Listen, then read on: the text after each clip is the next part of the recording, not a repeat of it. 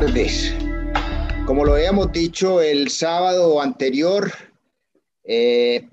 hoy vamos a continuar con el tema del Pacto eh, Global de las Naciones Unidas y todos sus 17 objetivos de desarrollo sostenible, que los habíamos relacionado con el Foro Económico de Davos. Aspirábamos poder tener para el día de hoy las conclusiones que allí se tomaron, pues se abordaron de las cuatro materias, eh, tres, eh, y una de ellas, pues, que se ha convertido de, de, vida o muerte, que es el de la vacunación, y ojalá, pues, pudiésemos tener, haber tenido para el día de hoy esas conclusiones eh, claras y ciertas. De todas maneras, ese pacto global de las Naciones Unidas tiene muchísimo, muchísimo que ver con algo que hoy hablamos y en todos los medios se comenta, que son las empresas públicas de Medellín, empresa eh, propiedad del municipio de Medellín y que es la que nos suministra los elementos más necesarios eh, para que eh, los objetivos del desarrollo sostenible eh, se puedan dar. Es que es ahí el hecho de tener las empresas públicas de Medellín donde eh, tenemos en, en, Medellín, en Colombia,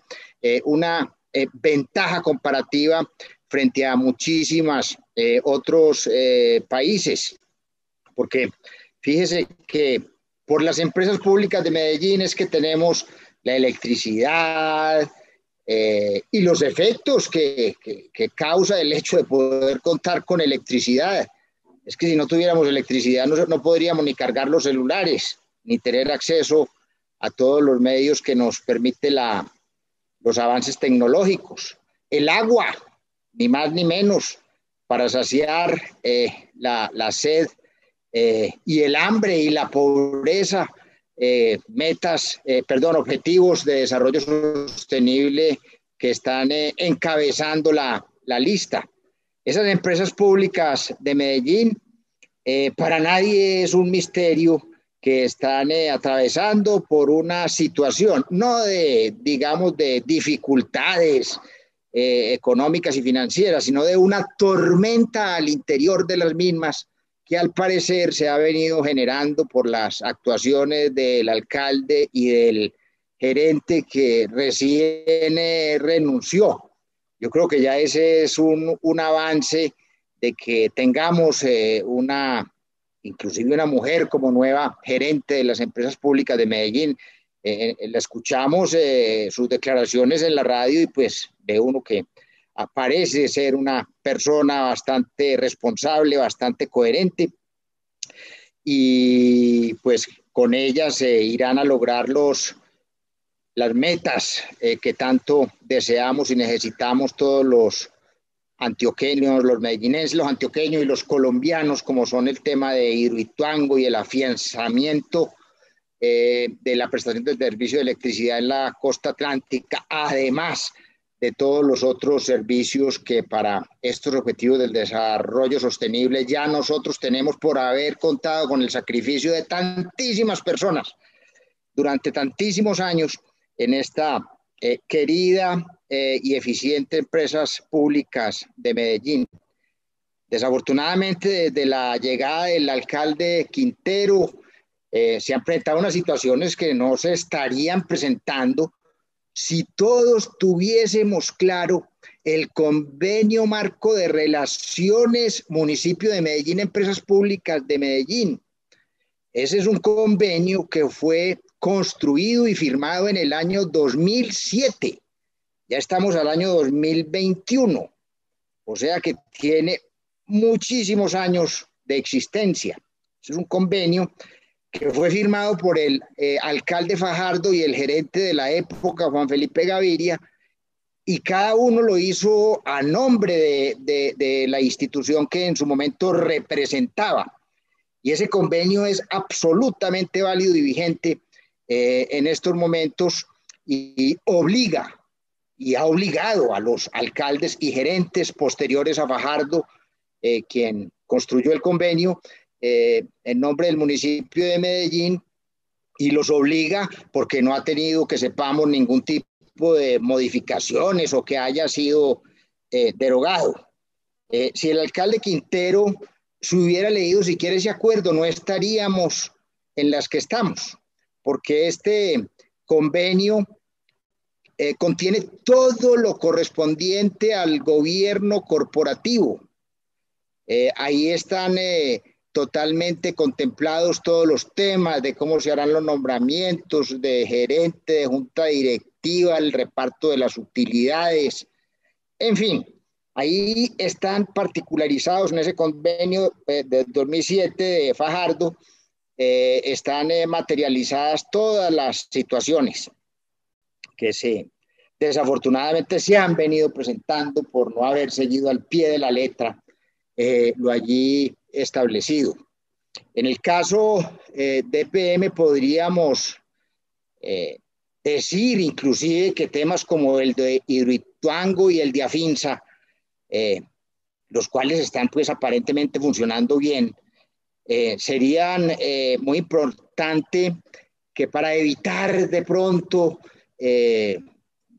nuevas situaciones que puedan retrasar o hacernos quedar más, retrasar el proyecto de Irituango o hacernos quedar mal en la costa, no logrando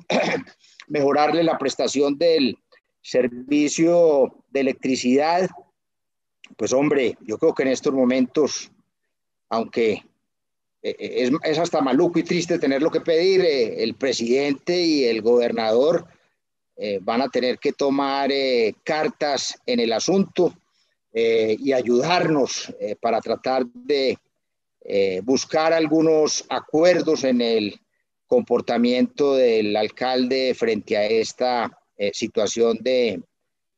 de las empresas públicas de Medellín y todo lo que se ha venido pues eh, diciendo y comentando. Este que se ha llamado convenio Fajardo, repito e insisto, está vigente y hay que leerlo, así sea viejo y del 2007.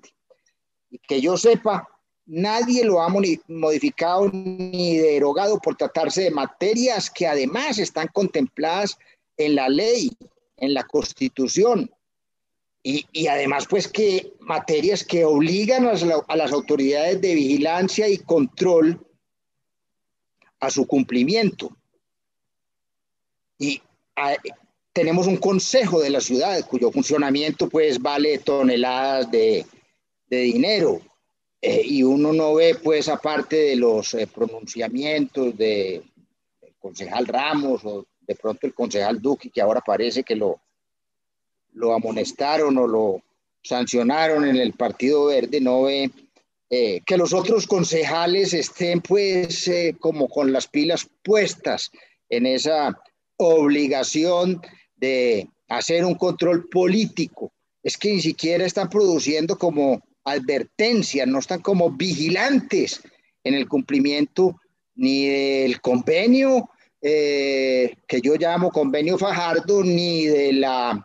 ni de las obligaciones a la, del respeto que debe tener el, el alcalde frente a este tipo, al manejo de este tipo de, de entidades que requieren de una autonomía en su actuar por la agilidad que tienen que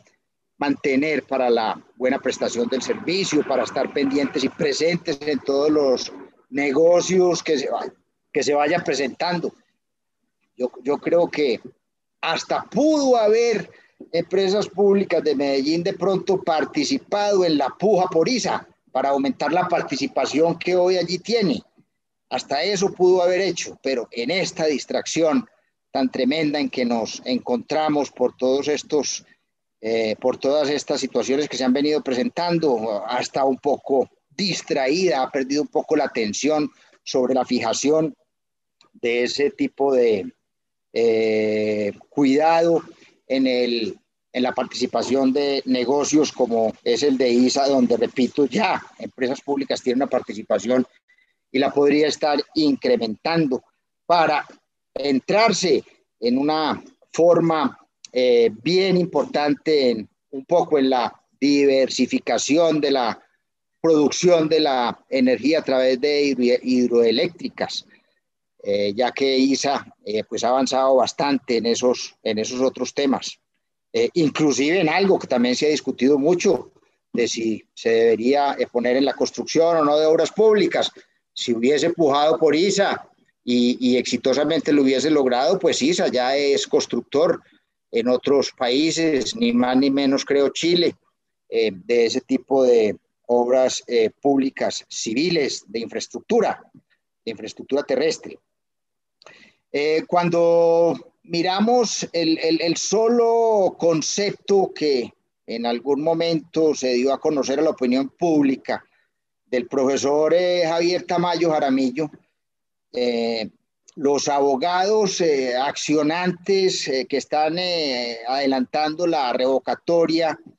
eh, pueden extraer de ahí, de ese concepto del profesor Tamayo, unos insumos eh, muy suficientes para entablar acciones judiciales ante la Contraloría, la Personería, la Procuraduría, la Fiscalía, y esto a su vez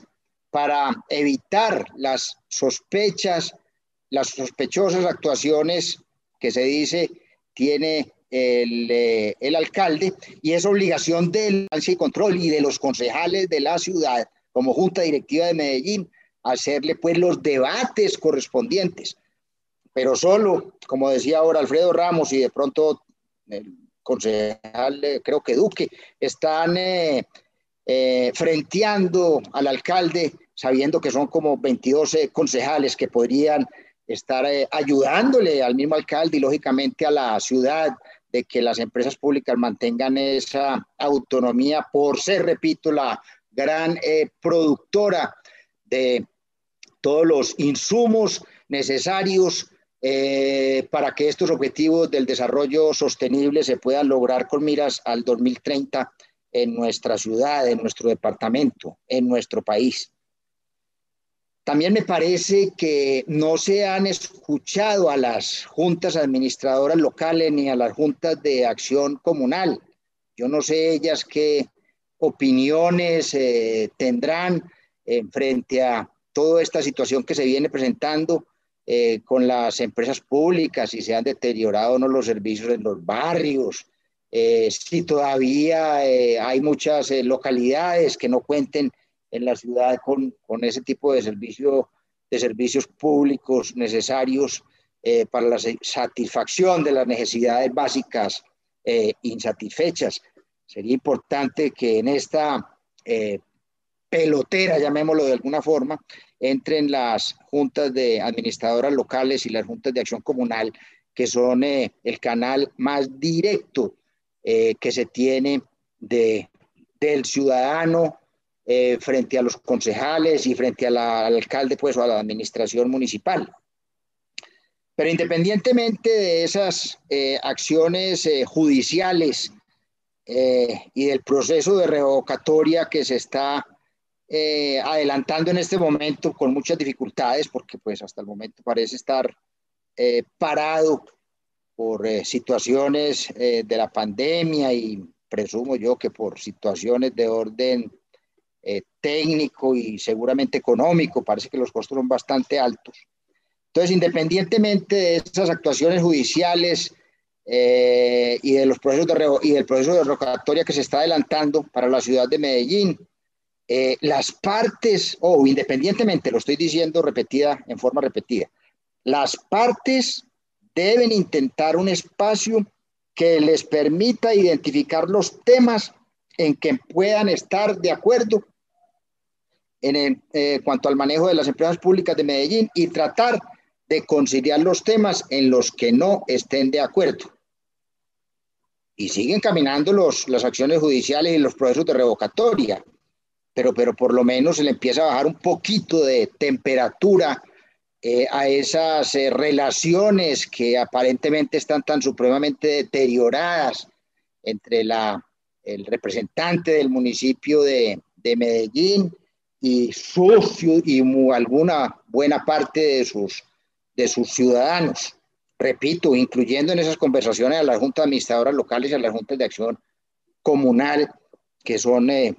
pueden eh, ayudarnos a, a, que se mida la, la, temperatura de lo que está sintiendo eh, en, su, en su interior los ciudadanos de las diversas eh, comunas, de las diversas eh, barrios de la, de la ciudad. Temas, aquí, aquí en, esta, en esta conversación que yo estoy proponiendo se mantenga, necesitamos pues muchísima, muchísima paciencia, necesitan sus intervinientes muchísima paciencia, ser muy eh, tener mucha inclusión, eh, mucha humildad. Eh, repito, desafortunadamente las autoridades de vigilancia y control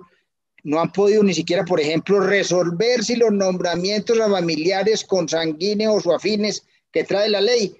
y que son entendidos como nepotismo, ni siquiera han podido determinar algo tan supremamente fácil y sencillo que de ser así verdad de que está haciendo nombramientos dentro del nepotismo establecido en la ley, pues podría el alcalde recibir algún tipo de sanción o cualquiera de las otras eh, situaciones eh, que se denuncian y que han venido enumerando en los medios de comunicación eh, y que requerimos que las autoridades de vigilancia y control pues rápidamente empiecen a, a pronunciarse, pues para que vamos bajándole temperatura y si hay situaciones eh, complicadas procedan a, sancionar al señor alcalde, eh, al señor alcalde eh, utilizando los medios legales que, con eficiencia y con rapidez, ya que la revocatoria, pues no nos engañemos, la, revocatoria en esta pandemia no va a fluir con facilidad va a ser algo tedioso, algo demorado, que nada que ha podido arrancar. Eh, y es un mecanismo invento de la constitución del 91, fruto de la paz con el M19, y que realmente eh, no ha funcionado porque pues no ha habido una reglamentación que permita eh, su aplicación con una eficacia que evite las catástrofes a que nos puede llevar un eh, mal gobernante en sus decisiones. Lo único que yo sé es que sin EPNB funcionando al 100% dentro de esta pandemia, ni los 17 objetivos para el desarrollo sostenible, ni el desarrollo económico de la ciudad, del departamento y de la nación eh, eh, porque no cumpliríamos los 17 objetivos para el desarrollo sostenible al año 2030 y sería una catástrofe. Que, llegan, que llegase el año 2030 y no hubiésemos podido ponerle fin a la pobreza, que no hubiésemos podido eh, llevar el hambre a cero. Que llegando al 2030 eh, no hubiésemos capaces de lograr la salud y el bienestar de los, de los medellinenses, de los antioqueños, de los colombianos,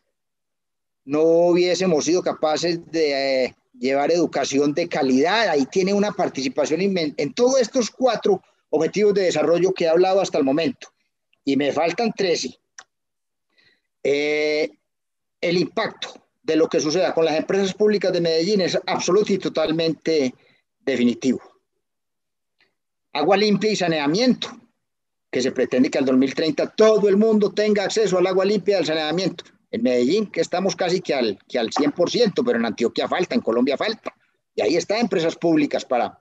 eh, prestar con su experiencia y su conocimiento, y por eso es que no podemos eh, eh, jugar con ese, con, esa, con ese tema y evitar esos manoseos que se le vienen dando, al parecer, a nuestras queridas empresas públicas de Medellín. La energía asequible y no contaminante. Sin empresas públicas, el trabajo decente y el crecimiento económico, que, que, la prueba de ello es lo que ha tenido esta, esta ciudad de Medellín un, gran desarrollo y un gran crecimiento es porque tenemos a las empresas públicas. O sea, llevamos mucha ventaja, repito, igual que con la industria, innovación e infraestructura. Igual que con la reducción de las desigualdades, eh, igual que con el tener ciudades y comunidades eh, sostenibles, producción y consumo responsable y acción por el clima. Eh, vida submarina, ya estamos en la costa atlántica con, con, con, con AFINSA, donde tenemos, en Colombia contamos con una extensión bastante amplia sobre el mar eh, Caribe y, esa influencia que está adquiriendo en la prestación del servicio de electricidad, que la llevará seguramente a la prestación, a las empresas públicas de Medellín, la prestación de otros servicios públicos, como de, seguramente de acueducto, de alcantarillado, de gas, en un futuro, creo yo, no muy lejano, eh,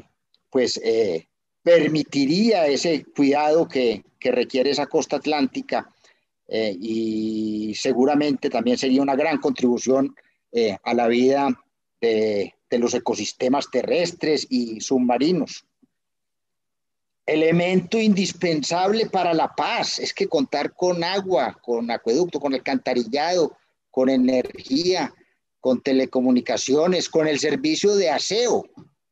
Eh, es que ese lujo no, no se lo puede dar eh, ninguna, diría yo, ciudad del mundo a través de una empresa eh, absolutamente, absolutamente pública, municipal, como lo son las empresas públicas de Medellín. Llegó pues, ahí, ahí enumeré 16 eh, objetivos de desarrollo sostenible que con miras al año 2030 vamos a lograr y para el caso concreto nuestro la participación, repito, insisto, EPM es absolutamente, absolutamente fundamental. Entonces ahí es donde viene la propuesta y la solicitud de que necesitamos que el, alcalde, eh, que el presidente y el gobernador se sienten a conversar eh, con el alcalde a ver cómo evitamos esta situación de distracción a la que posiblemente puede eh, llegar eh, estas empresas públicas de Medellín y puedan afectar eh, su operación en la prestación y en los nuevos proyectos que está eh, desarrollando. Se hace necesario hacer alianzas para lograr estos objetivos de desarrollo económico, con mayor razón hacer alianzas prontas y rápidas para enderezar lo que esté funcionando mal a su interior por la cantidad de situaciones que han venido denunciando. Inclusive yo diría que esto le da pie al alcalde de que eh, proceda a someter a la evaluación de cazatalentos, a la gerente eh, que han nombrado en estos días, eh, inclusive que de pronto compita con, con otros talentos para que se termine eh, sacando de esa interinidad eh, a las empresas públicas de Medellín y se pueda definir eh, un gerente en propiedad que bien podría ser la doctora que hoy se encuentra al frente de las, de las mismas. Las alianzas estratégicas son muy necesarias, muy necesarias y toca hacerlos. Hay mucho desgaste, muchos tanques de pensamiento, trabajando duro, cada uno por su lado. Eh, hay muchas entidades eh, promoviendo eh, el tema de la libertad de, empresa como fuente principal y, y, prácticamente definitiva en la generación de, de empleo. muestra de ello, Empresas Públicas de Medellín. Es una empresa que, inclusive yo personalmente pienso que para no tener que seguir tan al vaivén eh, de, la política por la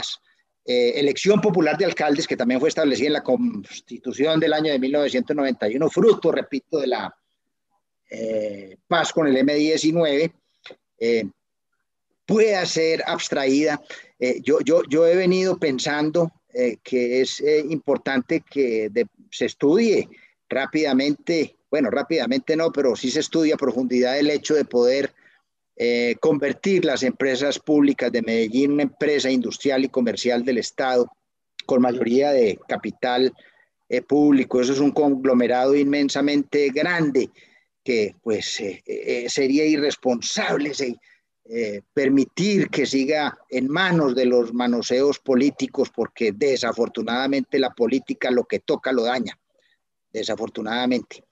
y, no podemos permitirnos eh, la desgracia de que nos dañen a las empresas eh, públicas de Medellín. Sería pues muy bueno que se sienten y que traten de aclarar, eh, que nos ayuden las entidades de vigilancia y control y que, que cuenten sin necesidad de violar reservas de sumario qué procesos están cursando frente a estos temas y que aceleren su estudio y, su, y, sus, y sus fallos para que las comunidades también nos podamos ir eh, tranquilizando y sobre todo para que al interior de la empresa eh, se calmen las, las aguas eh, y puedan seguir adelante con mucha decisión, con mucho trabajo y con mucha tranquilidad en la prestación excelente de los servicios como lo ha venido haciendo durante tantísimos años y pueda seguir participando de los proyectos eh, en los cuales eh, necesariamente tiene que incursionar para caminar a la par eh, de lo que es la tecnología y el sentido en que está desarrollándose el mundo en los países más adelantados. De manera que por eso es que hoy me atreví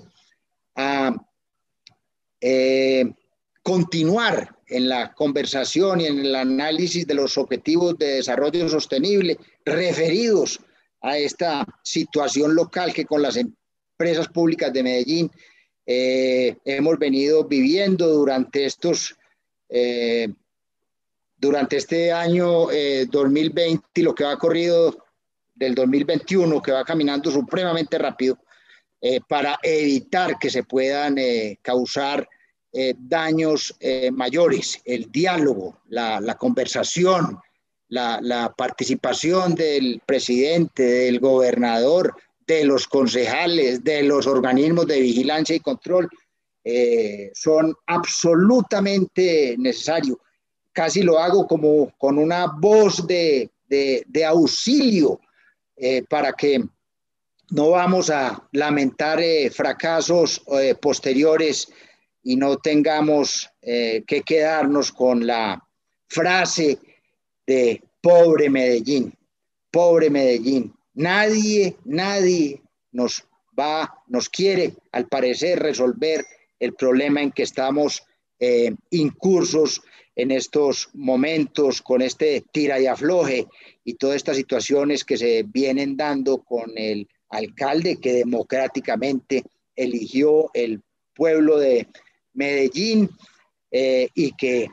pues considerábamos iba a respetar lo que yo he llamado el convenio Fajardo, porque fue en el año 2007 cuando este se, eh, se plasmó como un acuerdo entre partes, entre el municipio de Medellín y las empresas públicas de Medellín, para que su manejo permitiera eh, la eh, evitar la intervención y el manoseo que el gobernante de turno político pueda hacer sobre, esta, sobre estas empresas, sobre este conglomerado económico tan grande. Es que Medellín sin las empresas públicas de Medellín dejaría de recibir el billoncito de pesos mínimo que recibe. Ese establecido 30% eh, de las utilidades que inclusive en ese convenio del 2007 se autorizó que empresas públicas cuando tuviese eh, excedentes eh, más grandes podría hacerle aportes extraordinarios y por lo general aparte del 30% de las utilidades siempre termina entregando unos aportes extraordinarios al municipio para que él pueda apuntarle a todos esos otros programas sociales que están incluidos en estos objetivos del desarrollo sostenible del Pacto eh, Global de, la, de las Naciones eh, Unidas. Eh, la semana entrante estaremos, continuaremos, continuaremos con el tema eh, de los objetivos del desarrollo sostenible, había consideración de su importancia y de la forma, como lo acabamos de ver, eh, se toca con todas las eh, situaciones y requieren de toda nuestra atención. Muchísimas gracias y un feliz fin de semana.